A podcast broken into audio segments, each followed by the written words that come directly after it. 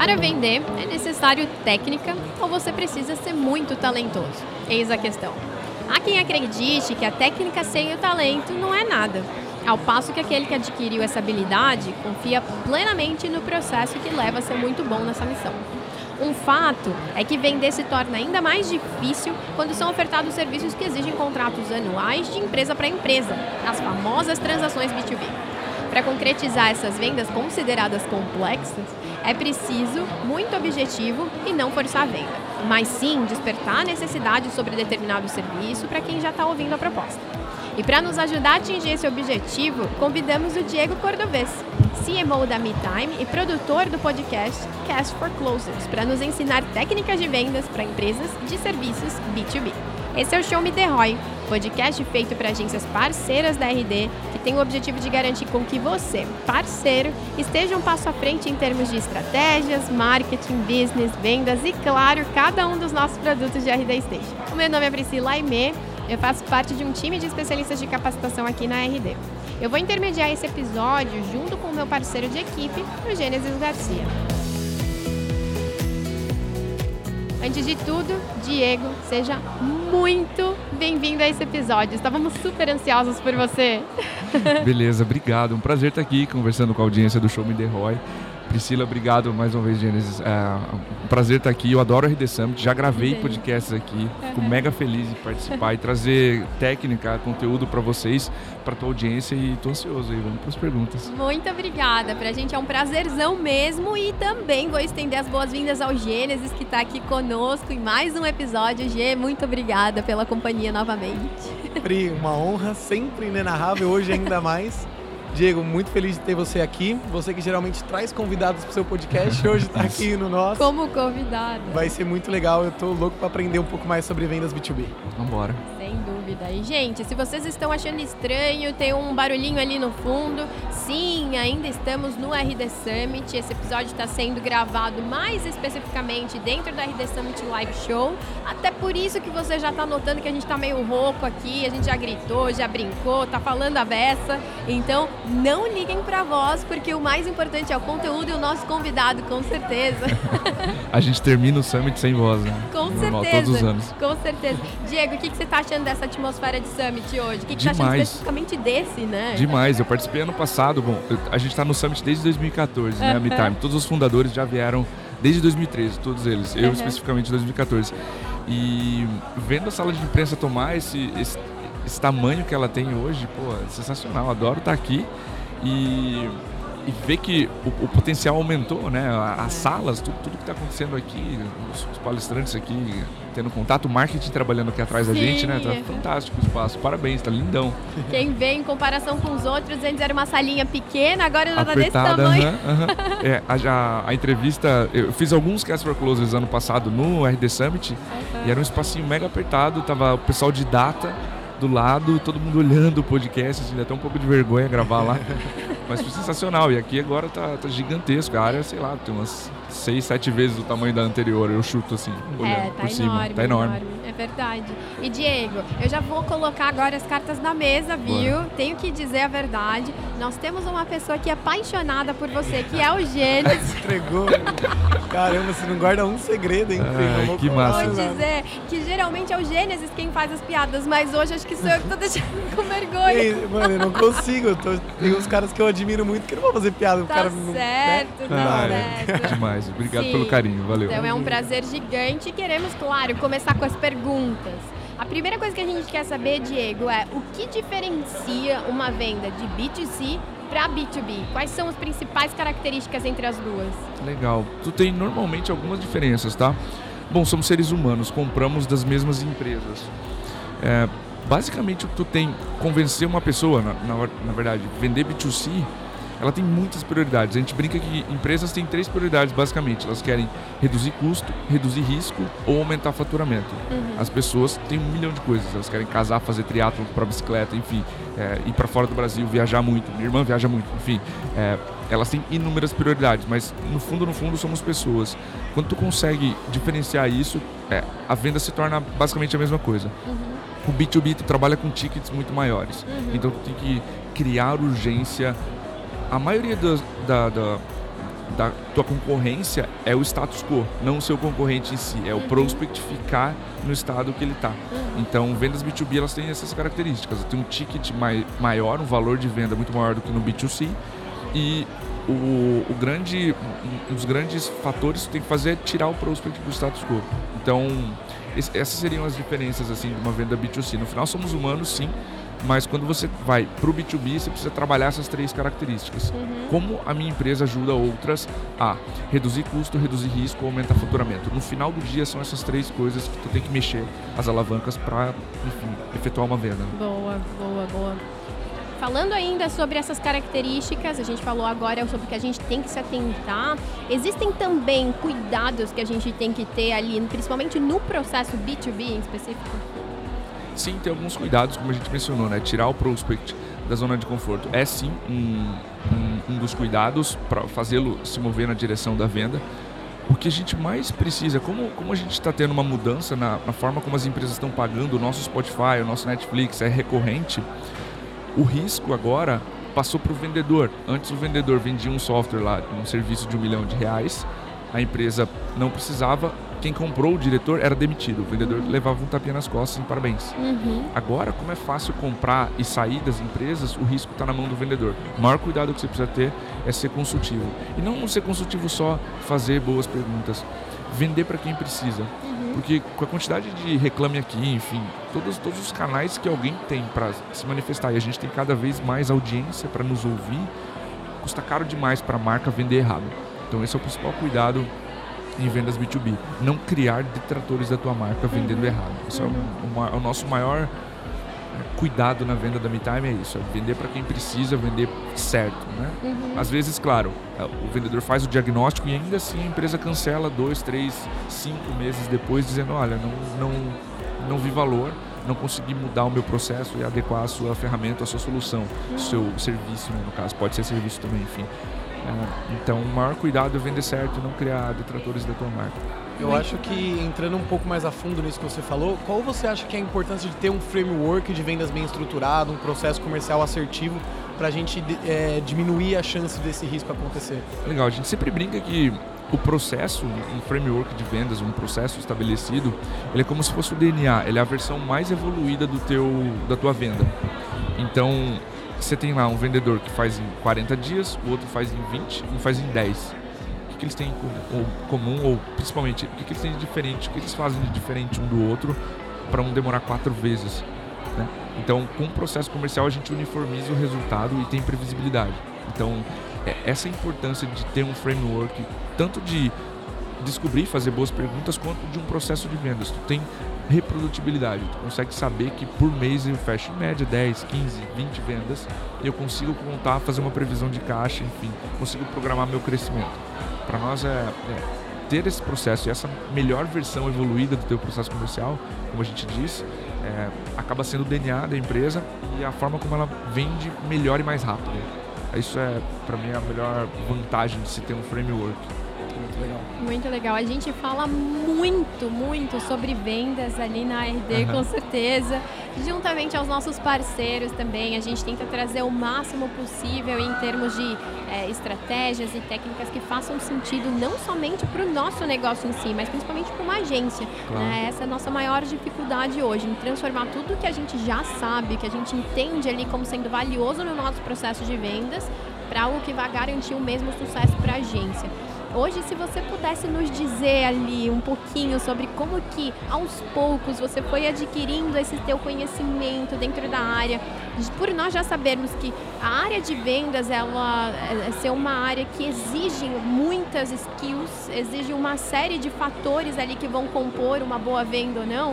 O que, que você nos ajuda como sendo os principais fatores para aqueles vendedores de agência que estão nos ouvindo agora, queiram se uh, educar com novos conteúdos ou então até mesmo uh, com novas skills? Como que você acha que eles podem cada vez mais ir se direcionando para aprender mais? Legal, ótima pergunta. Bom, primeiro, vendo boas referências. O Aaron Ross está aqui na minha frente, a gente está gravando aqui. É, você lê o livro de uma pessoa, conseguir conversar com ele, enfim, é, é um privilégio. A gente tem muita gente gerando conteúdo ótimo conteúdo em vendas. Então tu consegue primeiro evoluir, estudar muito. o, tem um especialista chamado Jacob van der vai, vai palestrar Daqui aqui. a pouquinho. Daqui a pouquinho. Ele diz o seguinte: olha como a nossa profissão de vendedor é amadora. Um atleta de futebol joga, treina a semana inteira, joga domingo. Nós, vendedores, jogamos a semana inteira. Treinamos, sei lá, uma vez por mês, Boa. uma vez a cada dois meses. Boa. Olha o nível de amadorismo. E esse exemplo é brutal. Olha quanto um atleta se prepara, um, um triatleta se prepara, enfim. E aí a gente tem um vendedor mais jogando do que se preparando. Então a vontade de se preparar, uma coisa que o próprio Bernardinho fala, a vontade de se preparar tem que ser maior do que a vontade de bater a meta ou de vencer. Que legal. Então tu precisa ter um treinamento estruturado e incorporar isso na tua rotina, senão tu evolui, tu não evolui. tá? E, é- e a gente tem dados de fora. A gente fez uma pesquisa, a gente faz uma, uma pesquisa de inside sales todo ano. E empresas que, que treinam seus vendedores batem a meta 33% mais vezes. Uhum. Ou seja, um terço. Isso dá quatro meses num, num ano. É, é muito importante o vendedor evoluir. tá? Então esse é, o, esse é o principal aspecto.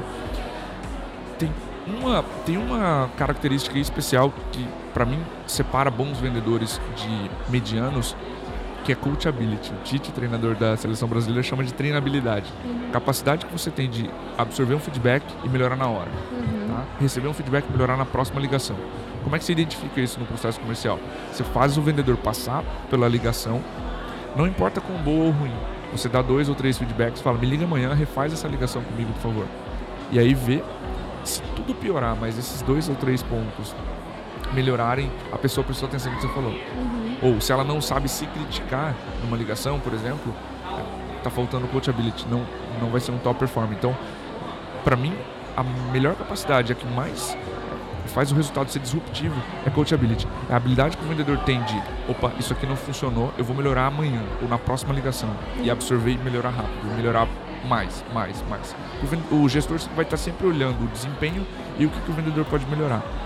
A atenção do vendedor a esses, a esses pontos e a melhora rápida, para mim, são disruptivos. E claro, tu vai buscar conteúdo dessas pessoas que a gente está vendo aqui na nossa frente e vai melhorar a, a sua ciência, né? Porque a gente teve muitos anos de vendas como arte e agora a gente está trazendo ciência, trazendo dados para venda.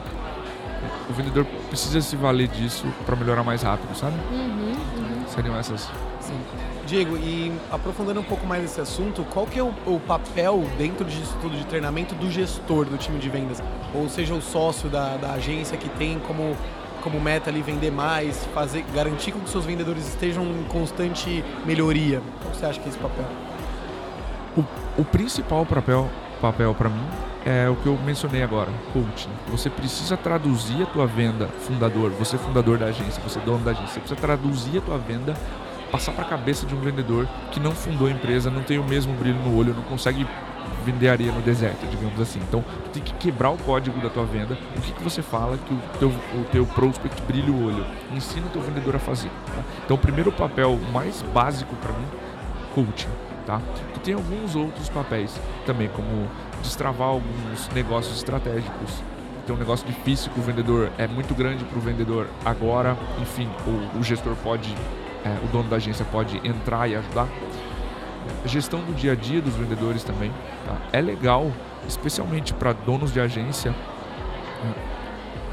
até certo ponto funciona, mas é legal ter um papel específico para isso, tá? Tirar da mão do dono. CEOs têm mil coisas para fazer. Eu sou sócio de um, eu sei como é que é. Gerir um time comercial é é uma tarefa brutal. Além de ser CEO, gerir a empresa inteira, se preocupar com concorrência, metas, etc.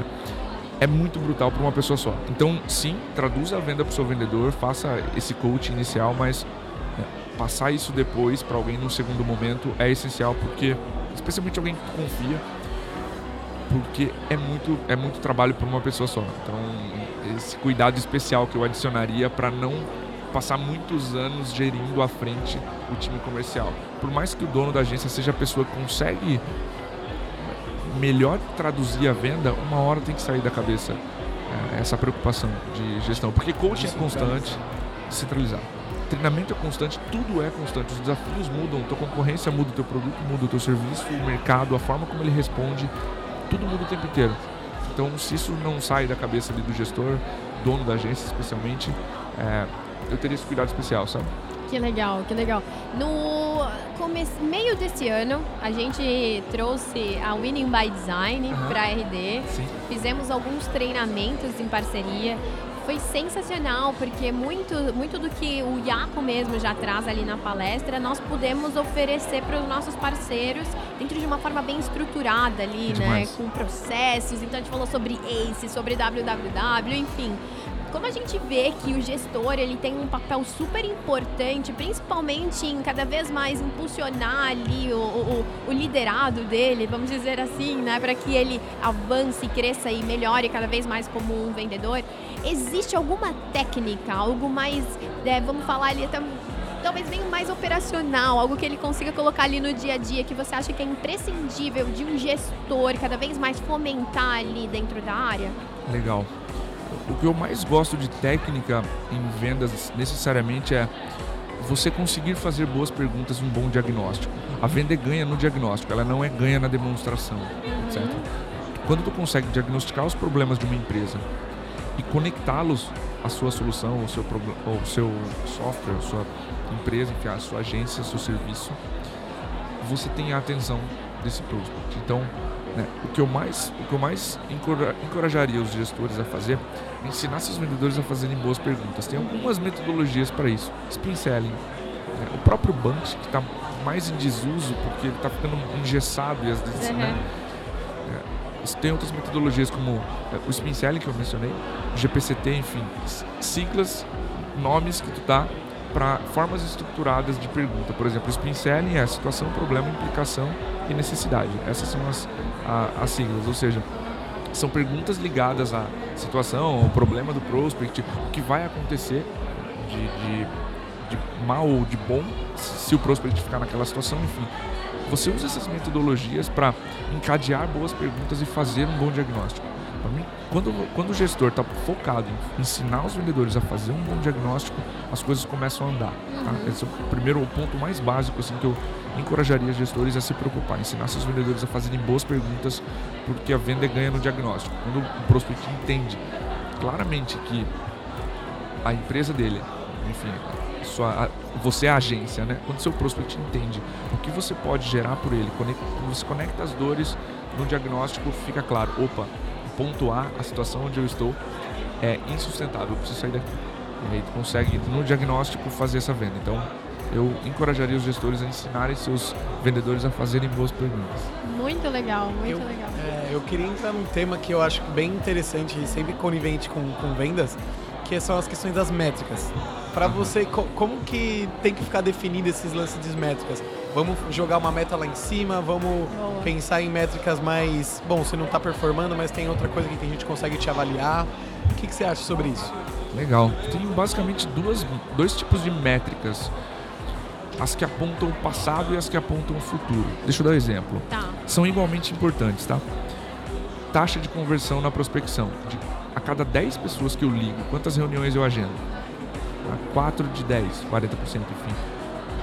Essa é uma taxa importante. Tu precisa saber de quantos alôs, quantas reuniões consegue gerar. E a próxima ponta. Quantas vendas eu faço para cada reunião? As duas métricas mais básicas que tu tem numa operação. Mas elas, de novo, apontam o passado. Tu não consegue melhorar aquele mês, porque já passou. Tu está fazendo uma conta é, para trás, né? Conta do, do mês que já passou. Tu tem outras métricas que apontam o futuro que vai acontecer com a tua operação. Deixa eu dar um exemplo. Normalmente, ligações viram reuniões, que viram vendas. E, e a gente chama isso de um jogo de números inside sales ou na venda remota, né? Para quem ainda não conhece esse conceito de inside sales, a venda que você faz na maioria das vezes, na maioria das agora dessas empresas que estão trabalhando mais enxuta, o vendedor não visita o cliente. Faz tudo via e-mail, telefone e videoconferência. Tu tem esse jogo de números. Então, se eu consigo entender que o meu vendedor tá 30% abaixo no número de ligações médio que ele faz, chuta o que vai acontecer no final do mês. Vai faltar reunião. Vai faltar 30% das vendas. Enfim, na proporção que a gente consegue mapear, certo? Vai ser um mês difícil. Não precisa chegar dia 28 para eu saber que vai ser um mês difícil. Entendeu? Então, eu, eu mesclo métricas de passado, essas taxas de conversão que eu mencionei, com métricas que, que os gringos chamam de leading metrics. São métricas que apontam o futuro. Como eu estou de atividades na minha prospecção, e-mails, ligações, é, interações no LinkedIn, enfim. Como eu estou no, no, meu volume de atividades que vai me gerar as reuniões e vendas que eu preciso. Porque é frustrante para o vendedor falar, gestor, me ajuda a vender. E o gestor falar, vai lá e vende. Vamos bater a meta. Aí contrata um, um, um palestrante mágico para motivar o time, mas isso não ajuda. Sangue nos olhos. Não ajuda o vendedor, entendeu? Agora, vendedor, você está 30% ou 20%, vamos chegar meia hora mais cedo nesses próximos 20 dias, fazer mais ligação, fazer um volume maior de atividades, ficar um pouquinho mais tarde ali no trabalho, ou vamos cuidar melhor da tua agenda, uhum. para tu voltar para o número de atividades ideal para esse momento do mês. E quem sabe a gente voltar para o número de reuniões que a gente precisa, entendeu? Então, se você cuida de métricas que apontam o passado e o futuro, tu tem uma operação bem, bem mensurada. Bem legal. Tem mais uma coisa que eu queria te perguntar, que é a seguinte, nossos parceiros, eles vendem além do serviço de marketing digital, eles vendem o produto da RD Station. Perfeito. E eu queria saber como você pensa sobre isso para formalizar uma venda, ou é, jogar para o prospect que ele tem que fechar com duas empresas distintas para ter um serviço bem legal entregue no fim do mês. Olha, tu precisa trabalhar muito bem as duas prioridades do prospect, certo? Uhum. Uh, eu tiraria o olhar do produto eu olharia o teu produto como um mecanismo para a agência fazer a entrega. Uhum. Vou explicar por quê. As pessoas não gostam de comprar produtos. Uhum. Na verdade, elas, elas ficam fascinadas com os brinquedinhos novos que aparecem por aí. Se você olhar a tecnologia, aqueles mapas de tecnologia, marketing, vendas, está cada vez maior. Cada vez mais softwares fazendo coisinhas específicas e, enfim. Tu precisa fazer com que a venda saia do olhar do software e passe para, bom, como eu quero entregar esse resultado para o meu cliente, a melhor forma de fazer é sim, usando um software para trazer isso mais rápido. Tá? E sim, tu precisa tra trastar, é, contrastar as duas prioridades do prospect. Tá? É, claro, tu vai fazer a venda na agência, mas quando você consegue, de novo, conectar o problema do prospect, por que, que o estado A, o, estado, o ponto A onde ele está agora é, é insustentável, porque ele precisa se mover, é, tu consegue vender a prioridade antes de vender o produto. Percebe a diferença? Legal, e por isso o prospect está disposto a se mover. As pessoas se movem para resolver problemas, não se movem para comprar uma coisa. O, o teu software, aquilo que você vende, tanto o serviço da agência quanto o software que ela vende da RD junto, são meios para que o prospect resolva um problema. Quando tu está vendendo a solução de um problema, o prospect está disposto a se mover. Não importa se é um software, se é um serviço, se é ambos. Tá? Aí, claro, tem que conduzir uma boa experiência. Ele vai ter que comprar de duas empresas diferentes, enfim. Aí, todos os cuidados que vocês, agências, já tomam, né? Claro. Mas tu precisa, em ambos, vender a prioridade. Para os dois, para o serviço e para o software. Legal. Muito interessante você falar isso. Enquanto você estava falando, eu estava me lembrando um pouco da nossa própria experiência, né? Nós estamos hoje responsáveis ali pela capacitação dos nossos parceiros mas é muito nítido como, apesar deles consumirem um produto, RD Station Marketing, que para eles faz muito sentido, até mesmo em termos de treinamento, eles não gostam quando a gente fale somente de produto, né? Se a gente colocar no tema ali, vamos por se a gente colocar no tema desse podcast o RD Station Marketing, se ele falar, não, vou falar de produto de novo, né? Ninguém gosta de ver valor realmente somente no produto. Eu acho que, inclusive, quando ele sente, o cliente mesmo, ele fica tão focado e trazendo empecilhos no produto, é porque ele inevitavelmente não viu o valor na venda como todo, no serviço, né? Que vai ser entregue. Tô falando besteira. Não, tá. Tá certíssima. Toda vez que você empurra, ninguém gosta de falar com vendedores, tá? A gente precisa assumir isso. Uhum. As pessoas gostam de falar com médicos. Por quê? Porque médicos são vistos como especialistas. Quando eu, eu, eu, brinco em palestra, feche os olhos, descreva a primeira palavra ou emoção quando eu falo a seguinte palavra, vendedor. E só vem manipulador, enfim, mentiroso, etc. Então ninguém gosta de falar com vendedores, ninguém gosta de comprar produtos. As pessoas gostam de resolver problemas. Especialmente empresas, tá? As pessoas, ah, se eu estou vendendo B2C, etc., às vezes eu até consigo, especialmente no varejo, fazer promoção, enfim, mexer com preço, mexer com a emoção da venda. Mas vendas em específico B2B, a gente precisa trabalhar muito mais razão. Fundamentalmente elas são emocionais, toda venda. Mas a gente precisa trabalhar a razão. Então, sim, tu tá perfeito, é, é, é nisso mesmo que a gente precisa trabalhar. O software, ele é um meio. Quando a gente é, se imune dessa humildade e fala, cara, não, é, não é o software. A, a, coisa ficou mais fluida, mais fácil é, e menos frustrante para o vendedor. Muito legal. E até então, para a gente começar já a amarrar ali um pouco do que a gente queria que você nos trouxesse como dicas, a gente sabe, claro, que até mesmo lá na RD, eu gosto muito de fazer algumas analogias, né? Na RD nós temos uma empresa é, que tem o, o, o, software principal, a automação em si, mas nós adoramos a personalização, porque sabemos o quão importante é a gente sentir que tem uma pessoa conversando diretamente com você, principalmente no processo de vendas. Porém, mesmo com isso em mente, existe algum processo em si que ele seja meio que a base ali, que os nossos vendedores eles podem começar a se inspirar e desse processo, claro, cada qual depois vai personalizar, vai utilizar a sua forma de entregar, mas existe ali algo que seja mais próximo de uma receita de bolo e que a gente pode depois enfeitar esse bolo aos poucos com o que cada agência vai entregar? Existe sim, tu, tu pode passar por, claro, tu pode criar o teu, o teu processo comercial, mas o que eu mais gosto de personalização na venda é você focá-la no cliente. Uhum. Porque cada cliente compra de um jeito, compra num prazo, compra por um motivo diferente, compra. É, e esse motivo muda, essa é a beleza da venda. Ele compra de você por um motivo, daqui a seis meses ele já atingiu o sucesso, ele vai querer outra coisa. Uhum. O mais próximo que você consegue chegar da máxima personalização é manter o seu processo orientado ao cliente, não ao vendedor.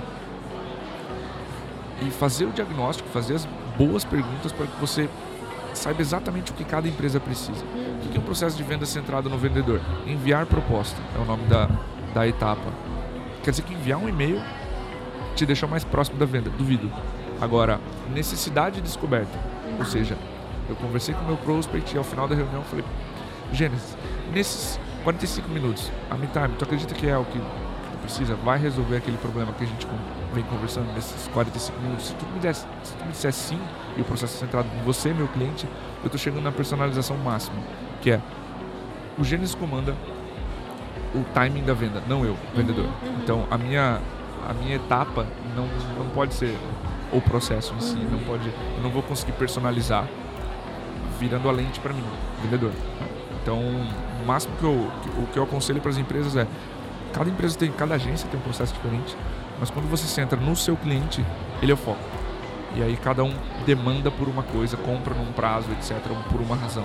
Isso é, para mim, é, é o máximo que a gente consegue fazer ali de personalização e funciona demais. Perfeito. Muito legal. Eu acho que é um, uma das coisas que a gente acaba entrando é, num funil ali, no final do funil, é, é, trazer o cliente como centro das atenções, né?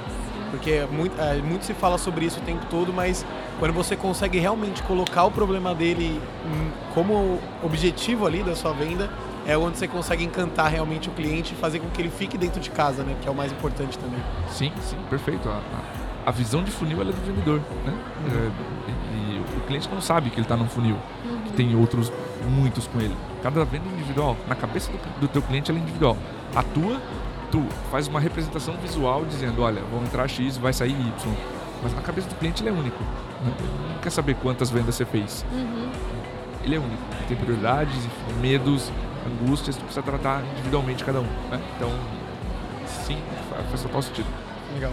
Muito legal. Diego, então para a gente fazer, começar a encerrar aqui, qual seria aquela dica que você dá para os nossos parceiros que estão começando a criar os seus playbooks ou então ajustando para aquele que eles consideram mais, o mais indicado, né? O que, que você acha que não pode faltar nesse playbook ou qual seria o primeiro passo?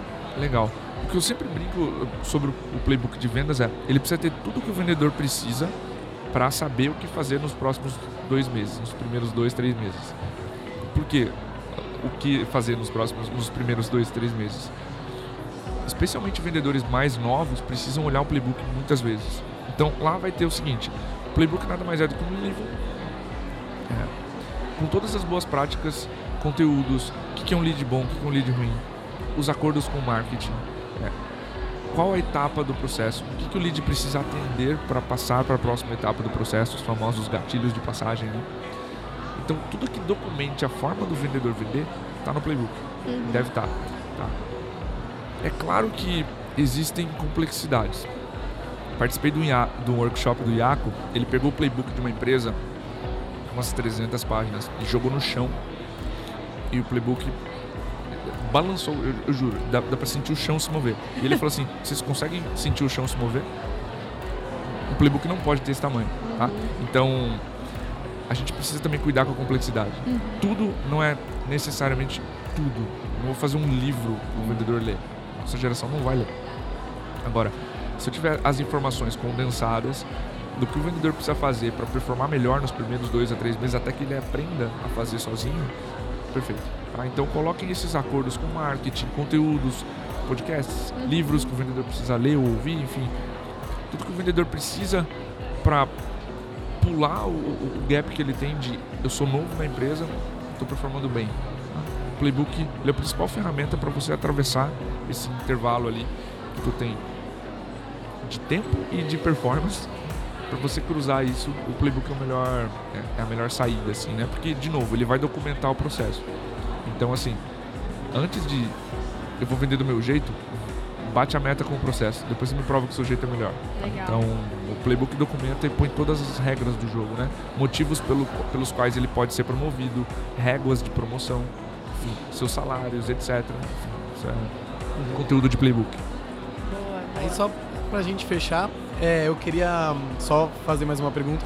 Eu sei que para os nossos parceiros eles têm que ouvir o Show Me The Roy e o Casts for Closers, mas eu queria saber uma indicação tua de livro. Uns dois, três livros aí que você acha imprescindível aí para vendas. Boa. Mencionei o Aaron Ross, Receita Previsível. Tem que ler, tá? Todo mundo que está entendendo vendas como uma máquina comercial, quer montar sua máquina comercial, leia. Gosto muito do Spin Selling também. Essa metodologia que eu mencionei para fazer boas perguntas é um livro, tá? Foi um dos livros que mais mudou a minha forma de ver vendas. É um livro incrível.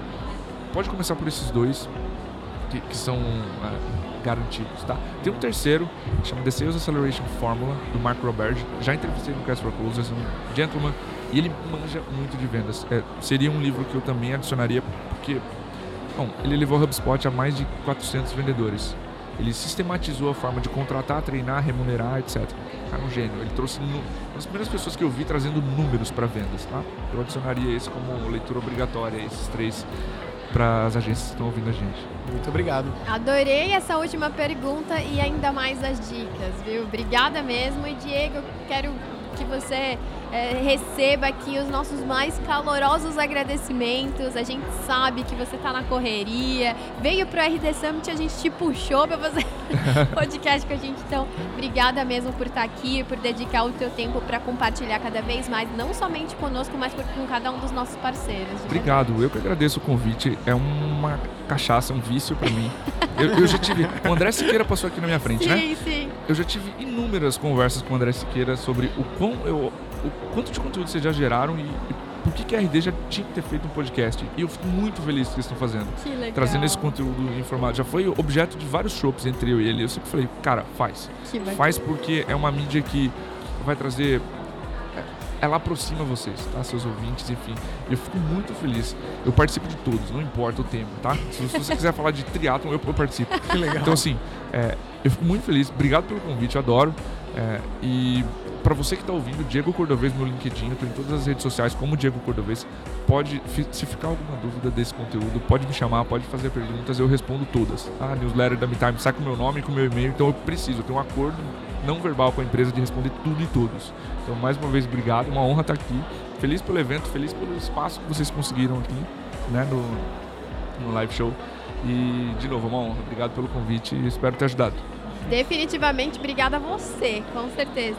G, também quero muito te agradecer por estar aqui conosco, por você, porque tenho que dizer a todos, a pessoa que mais foi atrás do Diego para gente conseguir trazê-lo foi o Gênesis, ele conseguiu e quero muito agradecer a você por ter nos trazido Diego e também por estar conosco. Muito obrigada.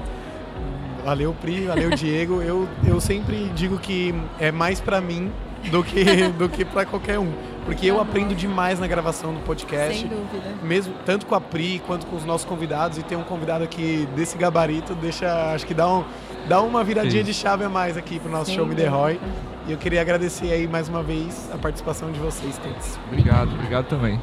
Obrigadão. E claro, nós não podíamos deixar de agradecer você que está aí do outro lado, nos ouvindo, que já escuta Show Me The Roy. Obrigada por mais uma participação nesse episódio. Nós esperamos que vocês tenham gostado de tudo que nós compartilhamos aqui hoje e também que estejam conosco nos próximos episódios, que nós vamos ter, sim, novos convidados, cada vez mais conteúdo e, claro, muito mais Show Me The Roy. Muito obrigada, pessoal, e até mais. Tchau, tchau. Tchau, tchau. Valeu!